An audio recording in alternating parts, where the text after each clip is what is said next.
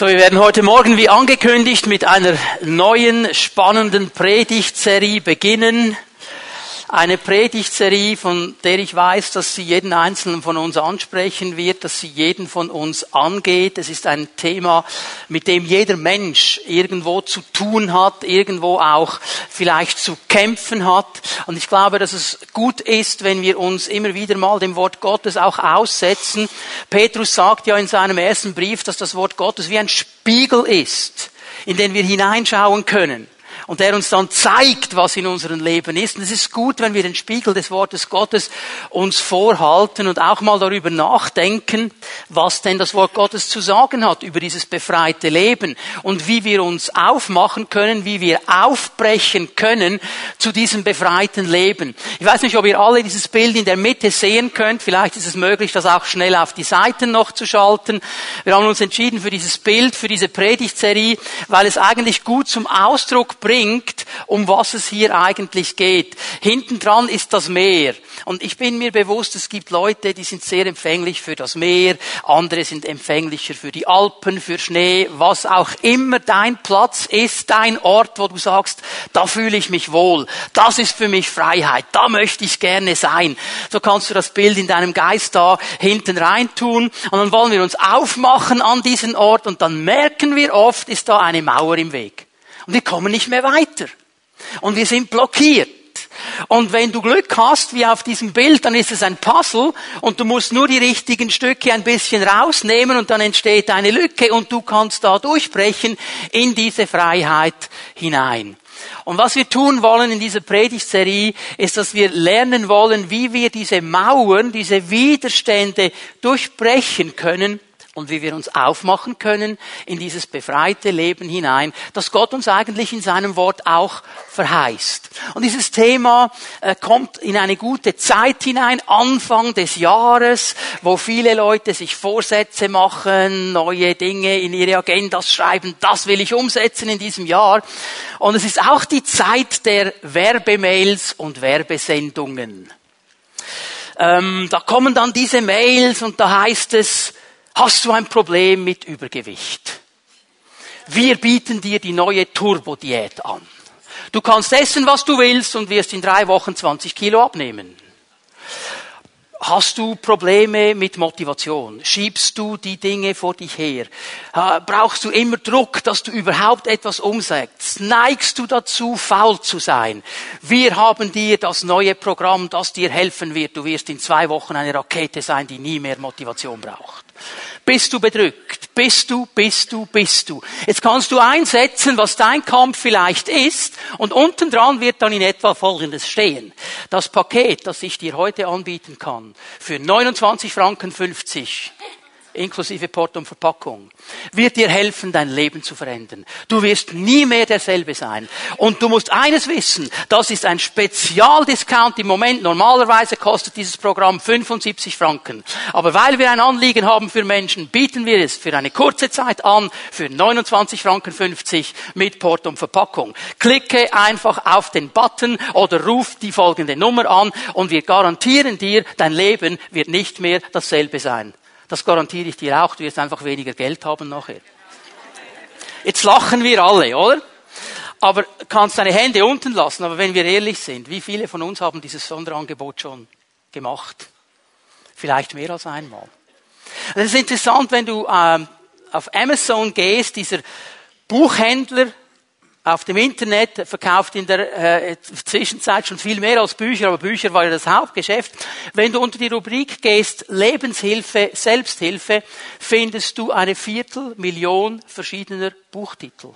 Zu all diesen Themen, wie kann ich frei werden, wie kann ich, wie kann ich, wie kann ich, psychologische Hilfe, Seelsorge, christliche Hilfe, esoterische Hilfe, die haben alles. Und offensichtlich ist es ein Riesenthema für jeden Menschen, sonst würde man diese Bücher gar nicht verkaufen können und hätte gar nicht so eine Vielzahl. Weil wir alle haben irgendwo zu kämpfen. Wir alle stehen an Bereichen in unserem Leben, wo wir denken, okay, wissen eigentlich, das ist nicht so gut und die Bibel würde auch noch was anderes dazu sagen, aber irgendwie komme ich da nicht raus. Für den einen ist es vielleicht ein Problem mit seinem Temperament. Es braucht ein Mini-Pünktchen und du rastest aus und schreist herum und tobst und weiß ich, was du noch alles machst. Und du sagst einfach, ja, es ist halt so. Mein Vater war schon so, mein Großvater war schon so. Aber dass deine ganze Umwelt darunter leidet, das ist dir dann egal. Du kannst ja schließlich nichts dafür. Aber innerlich weißt du, es würde doch mal gut sein, wenn ich das ein bisschen in den Griff bekommen würde. Genussmittel. Riesenthema in unserer Gesellschaft. Ich meine, ein Glas Wein, ein Bier, kein Problem. Ein gutes Essen, das ist alles kein Problem. Aber wenn das irgendwann außer Maß gerät und du es nicht mehr kontrollieren kannst, dann wird jedes Genussmittel zu einem Problem. Gott hat nichts gegen Essen, er hat nichts gegen Trinken, er hat auch nichts gegen Wein. Es geht immer um das Maß. Und wenn du merkst, ich brauche jetzt irgendwo schon vor dem Mittagessen meine erste Stange Bier, sonst geht's nicht mehr, dann hast du ein Problem. Ob du das wahrhaben willst oder nicht, das ist nicht Leben in Freiheit.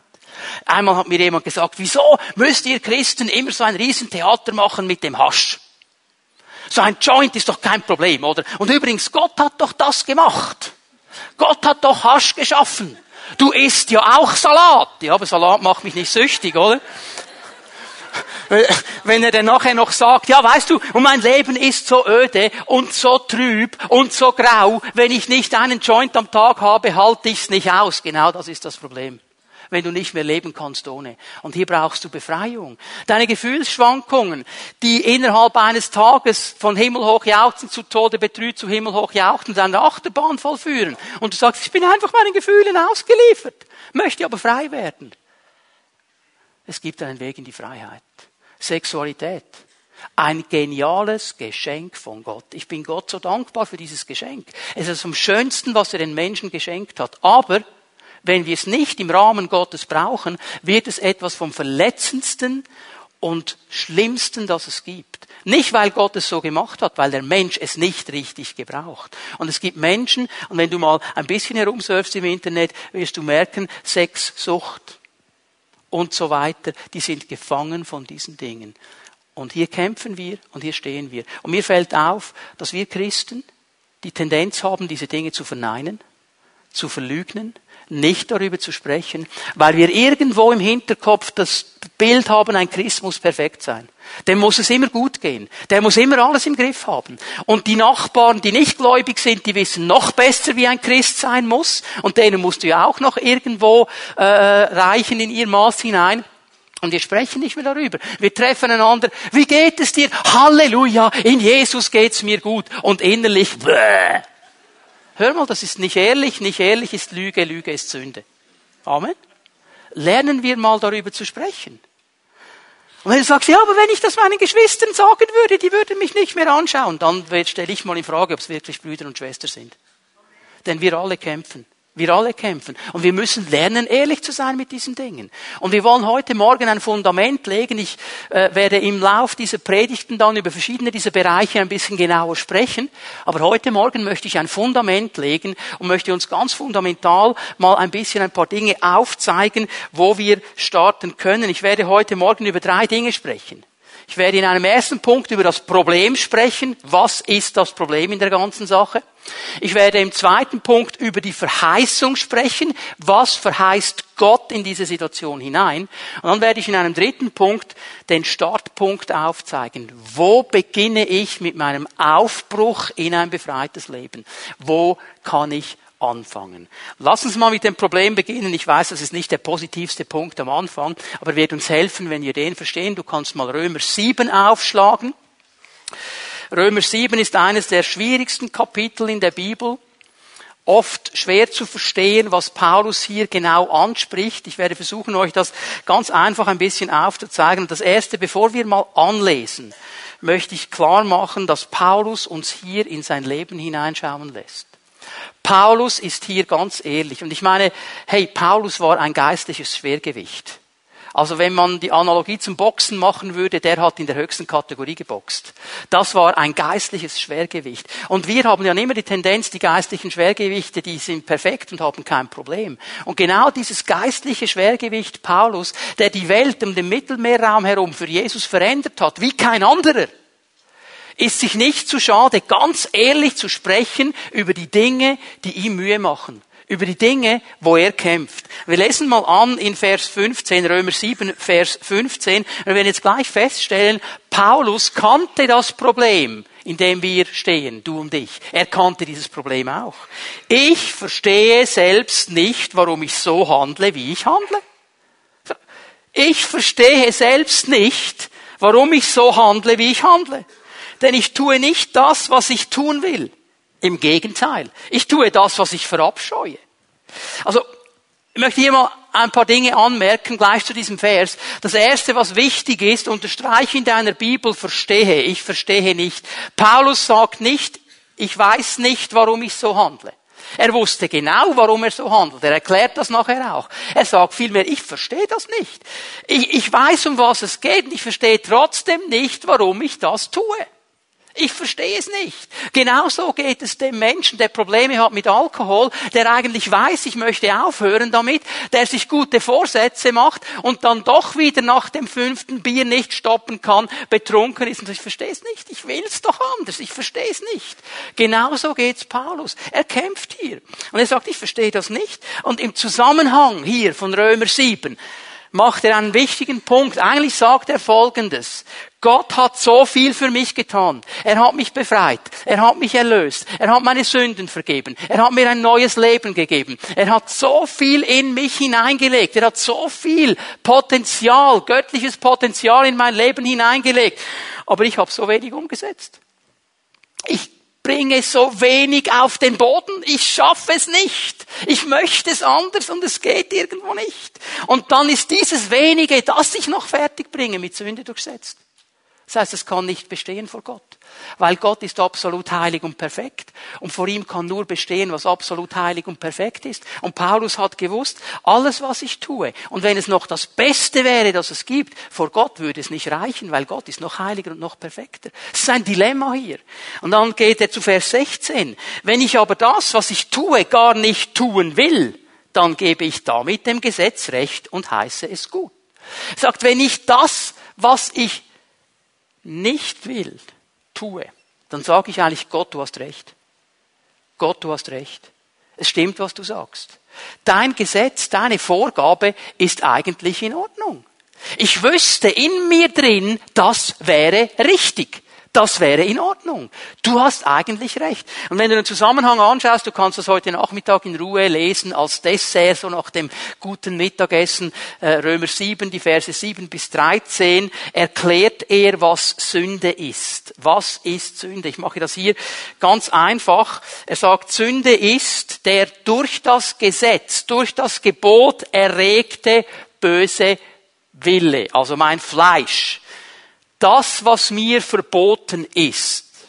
Da, wo Gott sagt, das ist nicht gut, das ist das absolut Verlockendste für mein Fleisch, für meine gefallene Natur. Das ist genau das, was mein Fleisch will. Nimm ein Kleinkind, sag dem Kleinkind, hier ist die Grenze, gehst du nicht rüber, was wird das Kleinkind tun? Sofort testen. Meinen Sie es wirklich so? Sag ihm mal, das darfst du nicht haben, genau das will es und nichts mehr anderes. Warum denn eigentlich? Es hätte doch viele andere tolle Dinge. Warum denn eigentlich? Denk mal nach im Paradies, dieser Baum, dieser ominöse Baum, der stand eine ganze Zeit da. Und sie hatten kein Problem damit. Bis die Schlange kam und sagte, hallo, dieser Baum ist ganz speziell. Wenn du diese Frucht essen würdest, du wärst wie Gott. Gott will dir etwas verbieten. Er will dir etwas wegnehmen. Und in diesem Moment war die Sache gegessen. Dann war es klar. Weil mein Fleisch, der Teil meines Lebens, der nicht erneuert ist, der will das, was verboten ist. Er will nicht das, was Gott will. Eigentlich wüsste er's, aber er will genau das andere. Das zieht ihn an. Meine Handlungen, wenn ich meine Handlungen anschaue im Lichte des Gesetzes Gottes, im Lichte des Charakters eines perfekten Gottes, kann sie nie bestehen vor Gott. Wenn ich bete, wenn ich predige, wenn ich die Bibel lese, wenn ich nett bin mit meiner Frau, mit meinen Kindern, wenn ich freundlich bin und anderen helfe, all diese Dinge, wären sie noch so gut, sie können vor Gott nicht bestehen. Weißt du warum? Weil in dem Moment, wo ich es getan habe, könnte ich sagen, ich hätte es noch besser machen können. Ich hätte noch freundlicher sein, ich hätte, aber dann ist es vorbei. Das ist das Dilemma, das Paulus uns hier aufzeigt. Das ist das Dilemma. Eigentlich wissen wir innerlich, Gott hat recht. Das, was Gott sagt in seinem Wort, du sollst nicht stehlen, du sollst nicht Ehe brechen, du sollst nicht morden und so weiter, das wäre gut. Wenn alle danach leben würden, cool, wissen wir, sagen wir ja. Gott hat recht, aber wir schaffen es nicht. Wir sind in diesem Kampf drin und Paulus kannte diesen Kampf. Was ich tun sollte, das weiß ich, sagt er. Ich weiß es ganz genau. Es ist klar. Aber, aber ich schaffe es nicht. Ich schaffe es nicht, es auszuführen. Mit anderen Worten, hier ist das Ziel. Und ich wüsste, das Ziel ist gut. Ich schaffe es nicht. Ich verfehle das Ziel. Das ist übrigens das Wort, das griechische Wort für Sünde. Ziel Verfehlung. Ich bin am Ziel vorbeigegangen. Das ist das Dilemma, das Paulus hat. Vers 18. Ich weiß ja, dass in mir, das heißt in meiner eigenen Natur, in meinem Fleisch, nichts Gutes wohnt. Obwohl es mir nicht am Wollen fehlt, bringe ich es nicht zustande, das Richtige zu tun. Paulus sagt, in meinem Fleisch ist nichts Gutes. Ich bringe es nicht fertig, weil ich in einem Kampf stehe und die Bibel nennt diesen Kampf der Kampf zwischen Geist und Fleisch. Mein Geist, das ist der Teil meines Menschseins, der in dem Moment, wo ich Jesus als meinen Herrn annehme, erneuert wird. Mein Geist zieht in eine Richtung. Mein Fleisch, mein Leib, meine Seele zieht in eine andere Richtung. Die sind nicht erneuert worden. Die werden im Prozess der Heiligung neu indem wir anfangen, diese Maßstäbe Gottes anzuerkennen und zu leben. Aber das ist mein Kampf. Und wir stehen alle in diesem Kampf. Ein Teil von mir will das Gute, er will das Richtige, er will das Anständige. Ich glaube nicht, dass jemand hier sitzt, der am Morgen wenn er aufsteht, der Wecker klingelt und der erste Gedanken ist, heute mache ich meine Frau fertig heute mache ich die sowas von fertig. Und er legt sich schon zurecht, wie er seine Frau fertig machen will.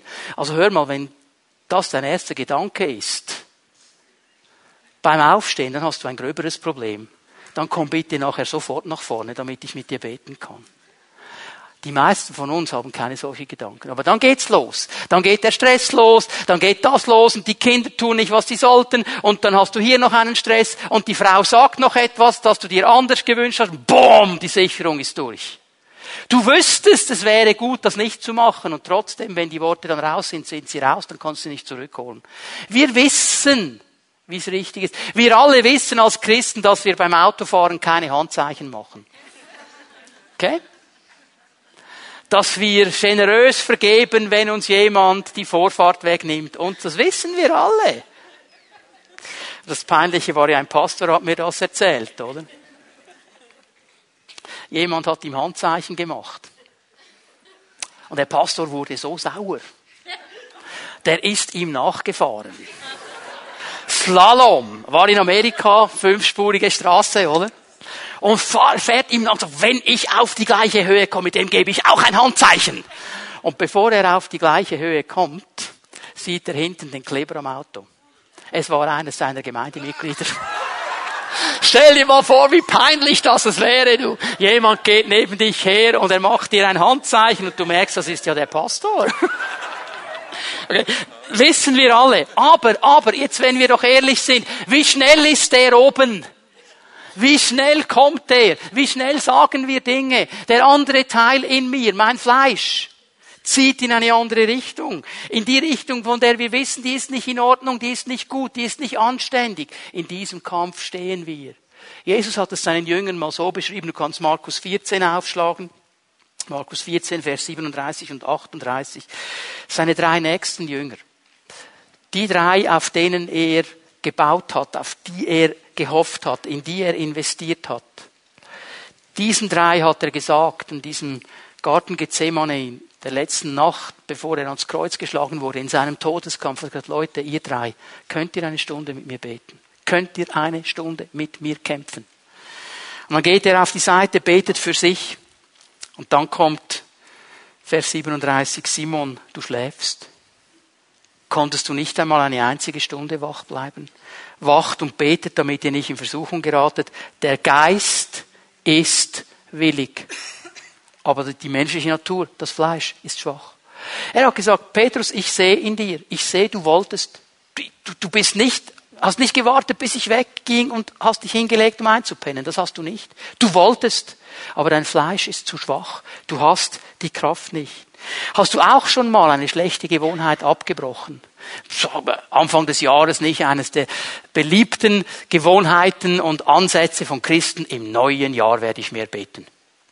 Im neuen Jahr werde ich die Bibel lesen. Da ziehe ich voll durch, oder? Und am 1. Januar stehst du auf und boah, das geht, wunderbar. Du investierst dich, freust dich. 2. Januar, wunderbar, noch alles im Griff. Du betest, du liest die Bibel. 3., 4., 5. Jetzt betest du schon innerlich, dass ich nicht weitergehe. Weil jetzt merkst du, okay, eine Woche, zwei Wochen funktioniert's und dann habe ich die Kraft nicht mehr durchzuziehen. Und dann bin ich frustriert und dann falle ich wieder zurück. Wie viele von deinen guten Vorsätzen sind noch aktuell? Wie viele von Ihnen? Das ist der Kampf, den wir haben. Weil, hören wir bitte gut zu, es ist gut, Vorsätze zu haben. Es ist gut, gute Absichten. Aber die reichen in der Regel alleine nicht. Die reichen nicht. Die helfen uns nicht. Weil wenn wir jetzt versuchen, aus uns selber diese Dinge durchzuziehen, dann landen wir genau an dem Punkt, den Paulus hier beschreibt. Wenn wir aus eigener Kraft diese Dinge versuchen zu packen, dann wird mal Folgendes geschehen. Es kommt zu einer Verwirrung. Paulus sagt, ich verstehe es nicht. Vers 15, Römer 7. Ich verstehe es nicht. Ich verstehe selber nicht, warum ich das tue. Ich bin völlig verwirrt. Ich kann es nicht einordnen. Mein eigenes Verhalten verwirrt mich. Jetzt habe ich mir so vorgenommen, das nicht mehr zu machen. Und jetzt habe ich es wieder gemacht. Ich bin verwirrt. Warum mache ich immer dieselben Fehler? Warum immer? Warum tue ich die Dinge, von denen ich weiß, sie sind nicht gut für mich, sie sind schlecht? Warum tue ich sie? Das ist die Spannung, die er hat. Warum? Da gibt es einige, die sagen, ich bin resistent gegen Veränderung. Ich habe alles versucht, ich bin immun. Es geht einfach nicht, es geht einfach nicht. Und sie können das nicht einordnen. Und wenn du genug lange auf diesem Gebiet geblieben bist, dann kommst du auf Feld Nummer zwei. Und Feld Nummer zwei ist das Feld der Frustration. Irgendwann bist du frustriert. Vers 18 sagt Paulus, obwohl es mir nicht am Wollen fehlt. Das heißt, ich weiß hier drin ja eigentlich schon, was richtig wäre. Ich weiß ja schon, wie man es machen müsste. Ich kenn's ja, aber ich schaff's nicht. Ach, wenn ich das Wollen, das fehlt mir nicht, aber ich bringe es nicht zustande, das Richtige zu tun. Und jetzt kommt Paulus auf den wichtigen Punkt zu sprechen. Er sagt eigentlich, ich will das Gute tun, aber die Kraft fehlt mir. Die Kraft dazu fehlt mir. Ich habe die Kraft nicht. Es ist wie ein Hamster im Hamsterrad. Das sind eigentlich arme Viecher. Also ich bin erstaunt, dass noch niemand von WWF da irgendwo reagiert hat. Nicht? Das arme Ding, das ist in seinem Hamsterrad und das rennt den ganzen Tag und hat immer das Gefühl, es kommt irgendwo hin und bleibt immer am Ort.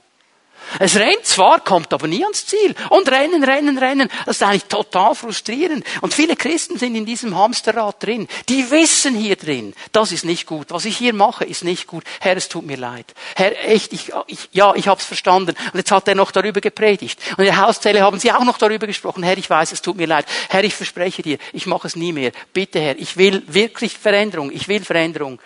Und dann sagt der Herr dir, jawohl, ich vergebe dir, ich vergebe dir. Und du gehst weiter im Hamsterrad und zwei Tage später flach auf der Nase. Oh Herr, es tut mir so leid, ich wollte wirklich nicht mehr. Wirklich, bitte vergib mir, vergib mir, vergib mir. Ich mach's nie mehr, nie mehr, nie mehr. Ich spende am Sonntag extra einen großen Batzen, ich mach's nie mehr, Herr. Und er sagt, ich vergebe dir. Und dann gehst du drei Tage, okay, Hamsterrad. Und so viele Christen sind hier drin. Viele wollen eine Veränderung, wissen aber nicht wie. Sie merken, ich muss da irgendwie raus. Aber wie komme ich da raus? Wie geht es? Viele haben eine gewisse Motivation, etwas anzupacken, aber dann, so nach einer gewissen Zeit, wie in diesem Traum von Stefania, wenn es dann bergauf geht und es glitschig wird und man auf allen Vieren gehen muss, dann ist es dann schon ein bisschen viel. Das hätten sie sich dann schon leichter vorgestellt. Das ist genau dieser Kampf. Und schau mal, das ist das Problem mit all diesen vielen, vielen Selbsthilfebüchern, die du kaufen kannst, auch mit den christlichen. Sie sagen dir, was du tun sollst, aber sie können dir die Kraft nicht geben, es zu tun. Sie zeigen akkurat auf, was du tun solltest, aber die Kraft dazu geben sie dir nicht. Da steht zum Beispiel, gib deine schlechten Gewohnheiten auf. Ja super, das weiß ich. Wegen dem habe ich ja das Buch gekauft. Also es ist nicht nur einmal, ich, ja, ich weiß es. Sei nicht immer so negativ. Okay, aber wie? Aber wie denn? Ja, dass ich nicht negativ sein sollte, das weiß ich. Aber wie soll das jetzt gehen, bitteschön? Was wir brauchen, sind nicht gute Ratschläge. Wir brauchen die Kraft. Wir brauchen eine Kraft, um aufzubrechen und auszubrechen aus alten Gewohnheiten. Das ist, was wir brauchen. Wenn wir diesen Kreislauf, dieses Hamsterrad nämlich nicht durchbrechen, kommen wir auf Feld Nummer drei. Und Feld Nummer drei ist das Feld der Entmutigung, wo wir uns nur noch als Versager fühlen. Und schau mal, wie Paulus das definiert in Vers 24 in Römer 7. Ich unglückseliger Mensch. Ich unglückseliger Mensch. Die alte Luther-Übersetzung, die hat das ein bisschen träfer noch. Ich elender Mensch. Ich elender Typ. Ich bin ein elender Mensch. Mein ganzes Dasein ist dem Tod verfallen. Ich komme da nicht raus. Wird mich denn niemand aus diesem elenden Zustand befreien? Der ist völlig frustriert. Paulus ist sich bewusst, ich werde diesen Kampf verlieren, wenn es so weitergeht. Ich kann den nicht gewinnen. Ich bin in diesem Zustand, in einem Leib des Todes. Und Hand aufs Herz. Wie viele Male habe ich, wie viele Male hast du Gott und den Menschen um dich herum und in der Hauszelle und sowieso gesagt, ich will mich verändern. Ich will mich verändern. Ich will das nicht mehr. Ich mache das nicht mehr. Ich will anders werden, um dann nur bei der nächsten Gelegenheit dein Versprechen wieder zu brechen. Und irgendwann kommt der Punkt, wo du sagst, fertig. Jetzt kann ich nicht mehr. Ich bin so frustriert, ich will nicht mehr. Ich will nicht noch einmal einen neuen Anlauf nehmen. Und du fängst dich an, damit zu organisieren. Du fängst an, damit zu leben. Und als Christen können wir das dann ganz fromm auch noch irgendwo kaschieren. Ja, wenn der Herr wirklich wollte, dass ich frei wäre, dann würde mir einfach begegnen. Und solange er mir noch nicht begegnet und mich einfach so schnell frei macht, muss ich das halt tragen. Das ist wahrscheinlich mein Kreuz, das ich tragen muss. Jeder hat ja so ein Gewichtlein zu tragen und so. Ich kann das fromm kaschieren. Ja, wenn du die Jugend hätt, gehabt hättest, die ich hatte, musst du schon verstehen. Ich sage dir eines wenn das dein Zustand ist, wenn du frustriert bist, wenn du anfängst zu entschuldigen und anfängst zu erklären, warum es für dich keine Lösung gibt, ich sage dir etwas, es gibt eine Kraft zur Veränderung. Es gibt eine Kraft zur Veränderung. Du musst da nicht stehen bleiben. Es gibt von Gott eine Kraft. Und ich werde in dieser Predigtserie immer wieder über diese Dinge sprechen. In dieser Predigtserie werden wir lernen, diesen Kreislauf zu durchbrechen. Und wir werden lernen, in diese Kraft Gottes zu gehen. Denn die Verheißung Gottes ist klipp und klar und sehr, sehr klar. Und jetzt muss ich über den zweiten Punkt sprechen, die Verheißung. Die Verheißung. Jetzt haben wir das Problem gesehen. Und ich glaube, wir alle kennen das Problem, stehen in diesem Problem, kämpfen mit dem Problem. Was ist die Verheißung Gottes? Was, was hat er zu sagen? Du kannst Johannes 8 aufschlagen. Johannes 8, Vers 32. Und Jesus sagt hier, er definiert einen Jünger in den Versen vor. Er sagt, ein Jünger ist jemand, der in meinem Wort bleibt. Und wer in meinem Wort bleibt, wird Wahrheit erkennen. Und die Wahrheit wird ihn frei machen. Ihr werdet Wahrheit erkennen und die Wahrheit wird euch frei machen. Hier sind zwei Worte oder drei Worte wichtig. Erkennen, Wahrheit und Freiheit. Jesus sagt hier, der Schlüssel zur Freiheit ist nicht deine Willenskraft. Es ist nicht eine Superdiät oder ein geheimnisvolles Wundermittel schlank in 21 Tagen oder Rauchen ohne Entzugs, Rauchen aufhören ohne Entzugserscheinungen, Selbstsicherheit in zehn einfachen Schritten und so weiter, sagt er überhaupt nicht. Er sagt ganz einfach, es gibt einen Weg zur Freiheit und dieser Weg der Freiheit ist das Erkennen von Wahrheit. Da, wo du Wahrheit erkennst, wird Freiheit kommen. Und dieses Wort erkennen hier bedeutet ein Wissen zu haben, etwas zu verstehen und etwas anzuerkennen. Also nicht einfach nur Wissen.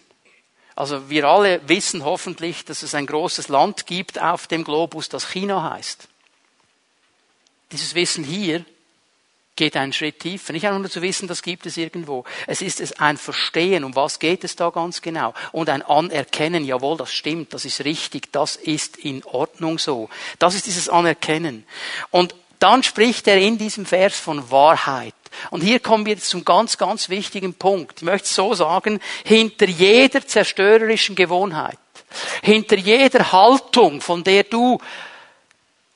merkst, sie ist nicht gut und ich bin drin gefangen und ich komme nicht raus, hinter all diesen Dingen steht in der Regel eine Lüge, die du glaubst.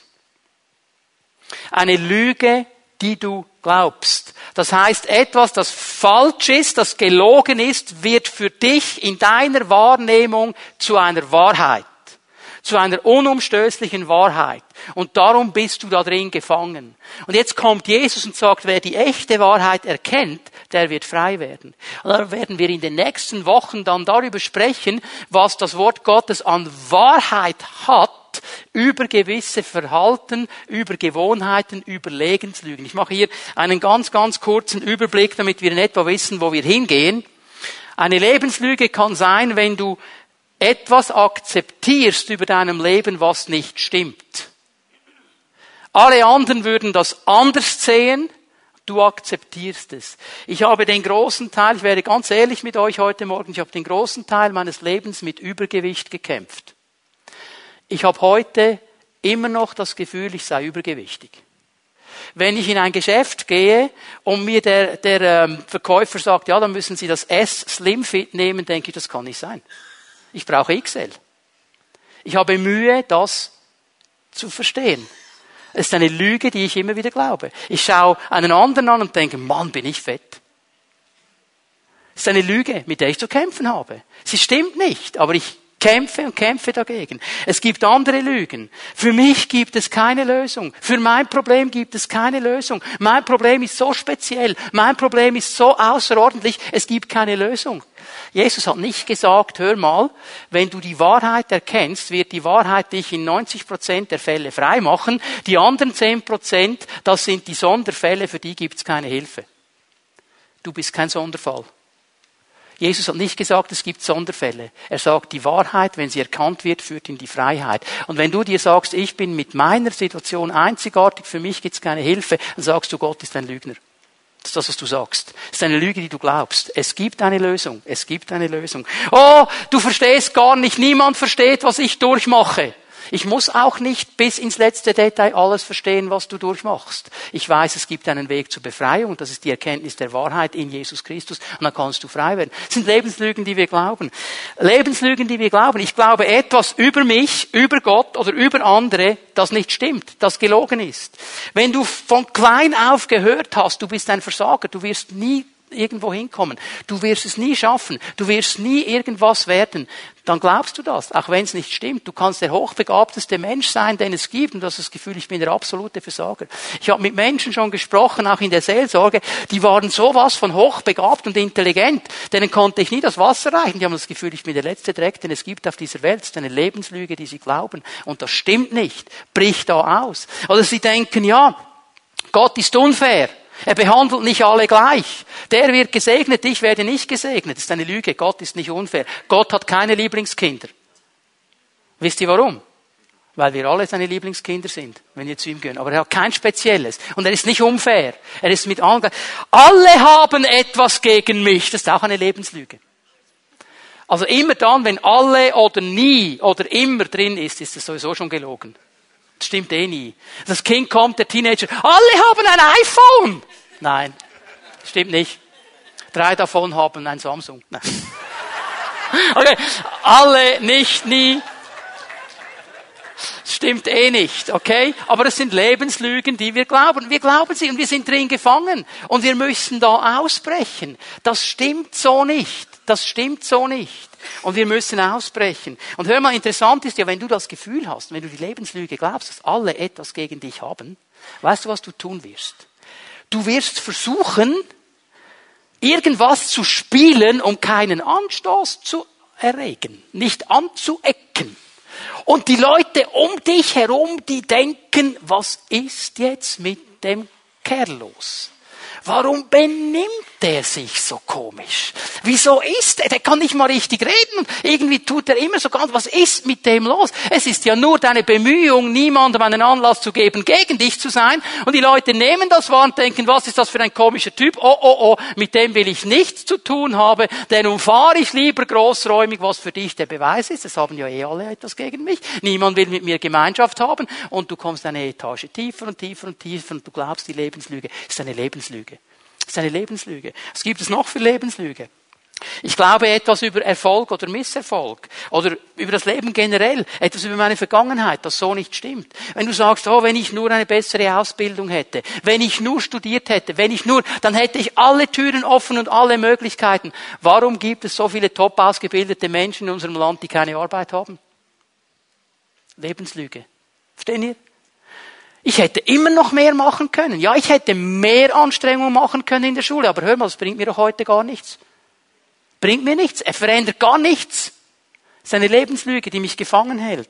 Mein Familienhintergrund, wenn ich in dieser Familie geboren werde und, und, und, oder ich habe Missbrauch erlebt, ich habe Verletzung erlebt und so weiter. Ja, das sind alles schlimme Dinge, aber hör mal, glaub dem Teufel nicht, dass es für dich keine Befreiung gibt. Das ist die Lebenslüge. Ja, das sind schlimme Dinge. Ja, die können wir aber mit der Kraft Gottes überwinden. Und darum geht es dem Herrn, dass er verheißen hat, es gibt eine Kraft. Die Art, wie ich etwas sehe, wahrnehme oder empfinde, sei es in meiner Vergangenheit, in der Gegenwart oder in der Zukunft, kann eine Lebenslüge sein. Und hier sind wir gebunden. Und hier will Gott uns freisetzen. Weil Jesus hat gesagt, wer die Wahrheit erkennt, wird frei werden, auch von diesen Lebenslügen. Und in den nächsten Wochen wollen wir einige dieser Lebenslügen aufdecken. Aber wir müssen jetzt noch ganz kurz in einem dritten Punkt über den Startpunkt sprechen. Wo beginne ich denn? Wo beginne ich denn? Und ich muss dich gleich am Anfang schon enttäuschen. Die drei Dinge, die ich dir jetzt zeigen werde, diese drei ganz ersten Schritte, das sind keine neuen Offenbarungen. Jetzt kommt nicht die Offenbarung, wo du schon lange drauf gewartet hast. So ist es übrigens ähm, die Art und Weise, wie die christlichen Selbsthilfebücher Umsatz machen. Hier drin steht die Offenbarung, die noch niemand gesehen hat. Aber wenn du die hast, dann wird dein Leben anders sein. Halleluja. Okay? Du wirst sie kennen. Wenn du sie kennst, heißt das noch lange nicht, dass du sie umgesetzt hast. Das ist der Punkt. Wir müssen verstehen, der Aufbruch beginnt an diesen Punkten und hier müssen wir ehrlich werden. Das allerallererste, das allerallererste, wir müssen die Wurzel des Problems anerkennen. Wir müssen sie anerkennen. Wir müssen sagen, jawohl, das ist so. Wir müssen ehrlich sein. Wir müssen transparent sein und sagen, jawohl, das ist die Sache. Das ist die Wurzel des Problems. Das ist der Punkt. Weil viele Menschen, es ist interessant, wenn du mit ihnen sprichst, die wissen schon, dass etwas nicht stimmt. Irgendwie sagen, ja, hm, irgendetwas ist schon nicht in Ordnung. Ich, ich merke, es müsste da irgendwas anders werden. Und, ah, aber ich weiß nicht genau, was es ist. Ich weiß nicht, was es ist. Wo, wo kommt es denn genau und wie ist es denn genau? Und es ist interessant, dass Gottes Wort eine grundlegende Haltung des Menschen anspricht. Eine grundlegende Haltung, die der Mensch hat gegenüber Gott gegenüber dem Leben und gegenüber sich selber. Eine ganz grundlegende Haltung. Und diese Haltung hat einen klaren Namen. Aber dieser Name, dieses Wort, dieser Begriff, den hört man heute nicht mehr oft. Man hört ihn nicht mehr, man hört ihn auch bei Christen nicht mehr. Es wird nicht mehr darüber gesprochen, weil dieser Begriff ist nicht cool. Er ist nicht hip. Er ist nicht angesagt, er ist nicht modern. Überhaupt nichts, der Begriff Sünde. Darüber spricht man. Ist euch aufgefallen, dass auch Christen nicht mehr über Sünde sprechen? Also ich mache ganz kurz einen Ausflug in den neuen Katalog eines christlichen Verlagshauses. Ich finde ohne große Probleme 20 Bücher über Gnade, keins über Sünde. Wieso brauchen wir denn Gnade? Weil es Sünde gibt.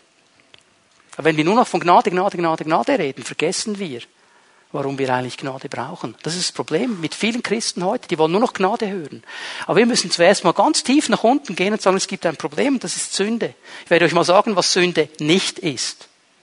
Was Sünde nicht ist. Sünde ist nicht Drogenmissbrauch. Oh, jetzt schauen mich einige ganz komisch an. Sünde ist nicht Ehebruch. Sünde ist nicht Betrug, nicht Diebstahl. All diese Handlungen sind Auswirkung der Sünde. Das ist nicht das Grundproblem. All diese Dinge, die ich jetzt genannt habe, sind Auswirkungen der Sünde. Das ist nicht Sünde in sich. Die Sünde ist eine Haltung, die sagt, ich habe alles im Griff. Ich brauche keinen Gott. Ich brauche niemanden, der mir irgendetwas sagt. Ich bin autonom und mir muss niemand etwas vorschreiben. Ich habe alles selber im Griff. Ich kann alles selber. Und das ist das Grundproblem. Das ist die Grundhaltung. Und weil wir uns dann entfernen von dem, der die Quelle des Lebens ist, von dem, der uns geschaffen hat, dann wird Sünde Raum bekommen in uns und wir werden anfangen, gemäß der Sünde zu handeln, nämlich Sünden zu begehen. Das ist der große Punkt. Es geht hier um eine Grundhaltung. Aber hör mal, Egal was das Problem ist, egal wo du stehst, egal wo du kämpfst, die Grundhaltung ist in der Regel immer die, ich bin mein eigener Chef. Ich brauche keinen Gott brauche keine Hilfe. Ich kann das selber irgendwie packen. Ich schaff's dann schon irgendwo. Und das ist das älteste Problem der Menschen. Das ist das älteste Problem der Menschen. Adam und seine Frau. Sie haben Gott ignoriert. Sie haben Gott ignoriert und haben ihr eigenes Ding gemacht. Und wozu wir gekommen sind dadurch, das sehen wir heute in unserer Welt. 1. Johannes 1, Vers 8.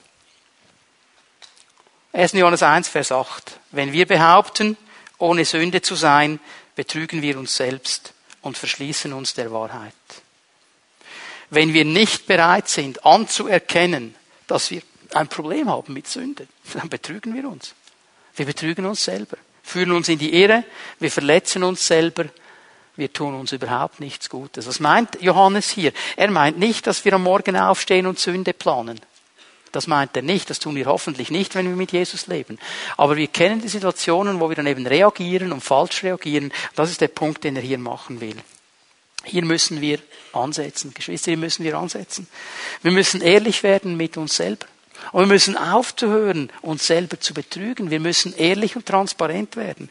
Der erste Schritt ist ganz einfach zuzugeben, jawohl, hier habe ich ein Problem, hier kämpfe ich. Das ist der Punkt. Auf diesem Gebiet habe ich ein Problem, ich habe das nicht unter Kontrolle. Ich bin hier ein Getriebener. Aber Jesus sagt in Johannes 8, Vers 34, jeder, der die Sünde tut, ist ein Sklave der Sünde. Das ist ein Sklave. Der ist da gefangen, der ist da gebunden, der kommt da nicht raus. Und vielleicht denkst du jetzt, boah, gibt es überhaupt noch Hoffnung für mich? Das ist alles total frustrierend. Ja, es gibt Hoffnung. Und der zweite Punkt, nachdem du anerkannt hast, es gibt ein Wurzelproblem, das ich anpacken muss, ist, dass du glauben musst, dass Jesus dich verändern kann. Dass Jesus dich verändern kann. Nicht du dich. Jesus kann verändern. Römer 7 gehen wir noch einmal zurück. Vers 24 haben wir auch schon gelesen. Ich elender Mensch. Wie komme ich aus diesem Kreislauf raus? Und dann kommt eben Vers 25. Gibt es jemand, der mich befreien kann? Doch es gibt jemanden und dafür danke ich Gott durch Jesus Christus, unseren Herrn. Paulus hat erkannt, Jesus kann mich aus diesem Kreislauf herausholen. Er ist der, der verändern kann. Er ist es, der Dinge neu machen kann. Die Antwort ist eine Person. Jesus Christus. Nicht irgendwie ein Programm, nicht irgendwie ein Sieben-Schritte-Programm, weiß ich was. Es ist eine Person und sein Name ist Jesus Christus. Es ist der, der die Kraft hat, alles zu verändern. Er ist es, der die Kraft hat, dir und mir zu helfen, in diesem Prozess der Veränderung zu bleiben. Er ist es, der die Kraft hat und dir und mir helfen kann, zu einem befreiten Leben aufzubrechen. Er ist es. Und darum brauchen wir ihn. Es gibt eine Geschichte, eine bekannte Geschichte, die ich gerne hier noch einmal erzählen möchte, um uns das noch einmal vor Augen zu führen. Das ist die Geschichte eines Mannes, der in einen Brunnen hineingefallen ist. Der ist in diesem Brunnen, so ein schöner alten Brunnen, wie man ihn oft in Burgen sieht, da mit diesen äh, glitschigen Wänden, wo du nicht mehr raufkommst, wenn du mal drin bist. Und dieser Mann ist in diesen Brunnen hineingefallen und er möchte das, was alle Menschen möchten. Er möchte da wieder raus. Er möchte nicht im Brunnen bleiben. Er fängt an zu rufen und zu schreien. Und nach einer Zeit kommt oben jemand an dieses Brunnenloch, ein Mann, der hinunterschaut, sein Name ist Buddha. Und Buddha sagt, ja, ich sehe dein Problem. Ich erkenne dein Problem, lass mich mal darüber meditieren, was das Problem wirklich ist. Und dann geht er meditieren. Und nach einiger Zeit kommt er zurück und sagt, hör mal, das Problem ist jetzt folgendes. Das Problem ist, dass du innerlich eigentlich in diesem Brunnen sein willst. Du musst dich innerlich befreien von diesem Brunnengefängnis. Und dann werde ich dir diese schrieben Schritte zeigen, die du gehen musst. Und dann klettere einfach nach oben und komm raus. Nun, das hat er dann versucht, aber er kam nicht weit. Er hat weiter geschrien. Nach einer gewissen Zeit kam ein nächster Mann. Der hat auch heruntergeschaut. Sein Name ist Mohammed. Und Mohammed hat gesagt, kein Problem. Sprich das Glaubensbekenntnis. Bete dreimal am Tag. Gib den Armen Almosen. halte Ramadan und einmal in deinem Leben mach eine Pilgerfahrt nach Mekka. Dann wirst du rauskommen aus dem Brunnen. Nun, das Glaubensbekenntnis im Brunnen drin zu sprechen, das war noch nicht so schwer. Dreimal am Tag zu beten im Brunnen drin war auch nicht so schwer. Aber das mit den Almosen an die Armen, da müsste er zuerst aus dem Brunnen raus. Jetzt wurde es schwierig. Er hat es versucht. Er kam wieder nicht weit. Er schrie und schrie und schrie. Es kommt ein dritter Mann. Sein Name ist Konfuzius. Konfuzius schaut nach unten. Und er sagt, mein lieber Mann, ich zeige dir die zehn Schritte zur Selbsterlösung. Wenn du die umsetzt und wenn du nur fünf umsetzt, dann komme ich dir entgegen und helfe dir. Und der gute Mann hat es versucht und er kam nicht aus dem Brunnen raus. Und er war allmählich frustriert und er schreit weiter und er schreit weiter. Da erscheint ein vierter Mann oben am Brunnen. Dieser Mann schaut in den Brunnen hinein, sagt kein Wort, zieht seine Festkleider aus klettert herunter in diesen Brunnen, in den Dreck, in den Morast, in den Abfall, nimmt diesen Mann bei der Hand und zieht ihn aus dem Brunnen heraus. Und sein Name ist Jesus Christus. Er ist der Einzige, der die Kraft hat, dich rauszuholen. Er ist die einzige Wahrheit, die die Kraft hat, dich rauszuholen. Übrigens ist es interessant, er sagt ja von sich selber, ich, ich bin der Weg, die Wahrheit und das Leben. Ich bin die Wahrheit. Jesus sagt nicht, ich habe Wahrheit, ich kenne Wahrheit, ich weise auf Wahrheit hin. Er sagt, ich bin sie. Ich bin sie.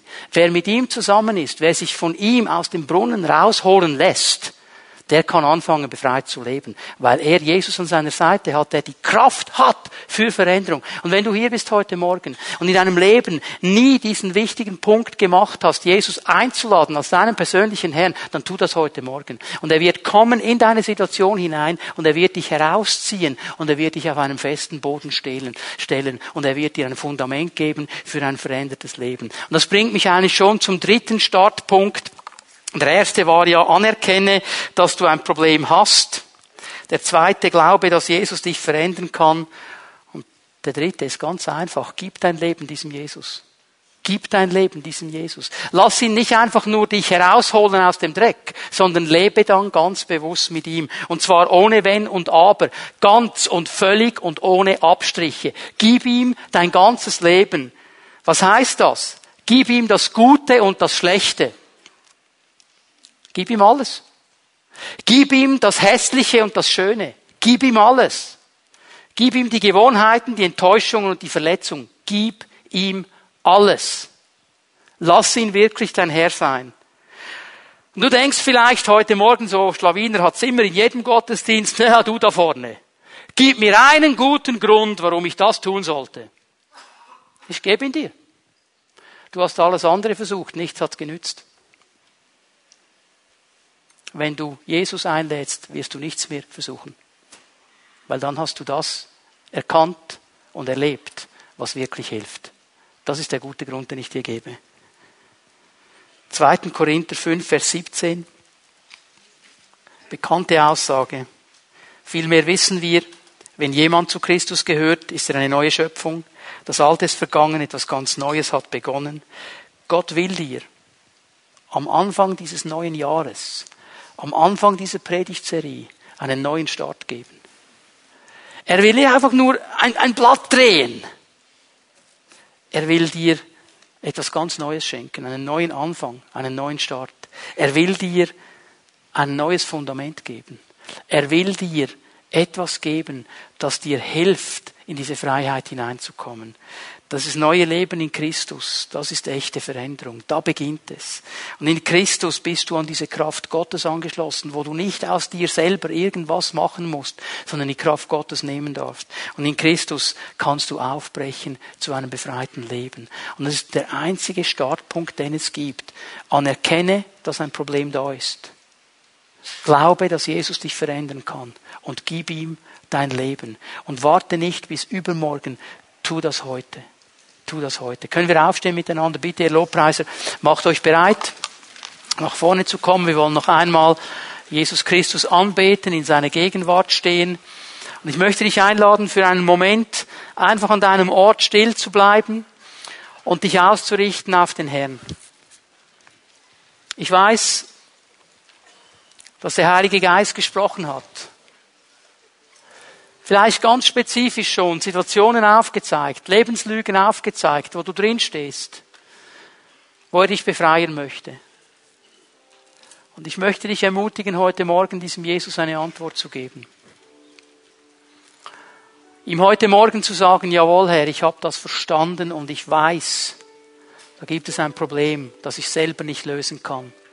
Und ich weiß, es ist deine Kraft, die mir helfen kann. Und darum gebe ich dir mein Leben. Darf ich bitten, dass Zellenleiter, die hier sind, nach vorne kommen und sich bereit machen, mit Menschen zu beten heute Morgen. Zellenleiter, kommt gleich nach vorne. Wir werden noch einmal in die Gegenwart Gottes gehen. Und ich frage dich noch einmal, was hat der Heilige Geist dir gesagt heute Morgen? Was hat er aufgedeckt in deinem Leben? Und wie wirst du reagieren jetzt? Bist du bereit, zu ihm zu kommen, zu sagen, Herr, ich habe das verstanden und erkannt und ich werde das klar machen vor dir heute Morgen. Ich werde transparent. Ich weiß, dass es für einige ganz schwierig ist, aus seiner Reihe hervorzukommen hier nach vorne zu gehen, weil wir sofort daran denken, was sagen jetzt wohl die anderen Leute. Weißt du was? Das ist eigentlich so etwas von egal. Weil es geht um dein Leben. Und es geht um das, was Gott dir gezeigt hat. Es geht um das, was der Heilige Geist dir aufgezeigt hat. Was die anderen damit machen, ist ihre Sache. Was du damit machst, das ist deine Verantwortung. Und es beginnt heute Morgen bei diesem einfachen Schritt zu kommen und zu sagen, jawohl Herr, das habe ich gecheckt. Und zusammen mit Brüdern und Schwestern das festzumachen, sagen, Herr, ich will mich dir ausliefern und ich will deine Kraft für die Veränderung und ich will erleben, wie du mein Leben berührst. Wir beten Jesus an miteinander. Bitte, Rahel, leite uns mit deinem Team noch einmal in die Anbetung. Und ich lade dich ein, du darfst gerne jetzt kommen, wenn wir Jesus anbeten und dein Anliegen vor den Herrn bringen und erleben, wie seine Kraft dein Leben berührt.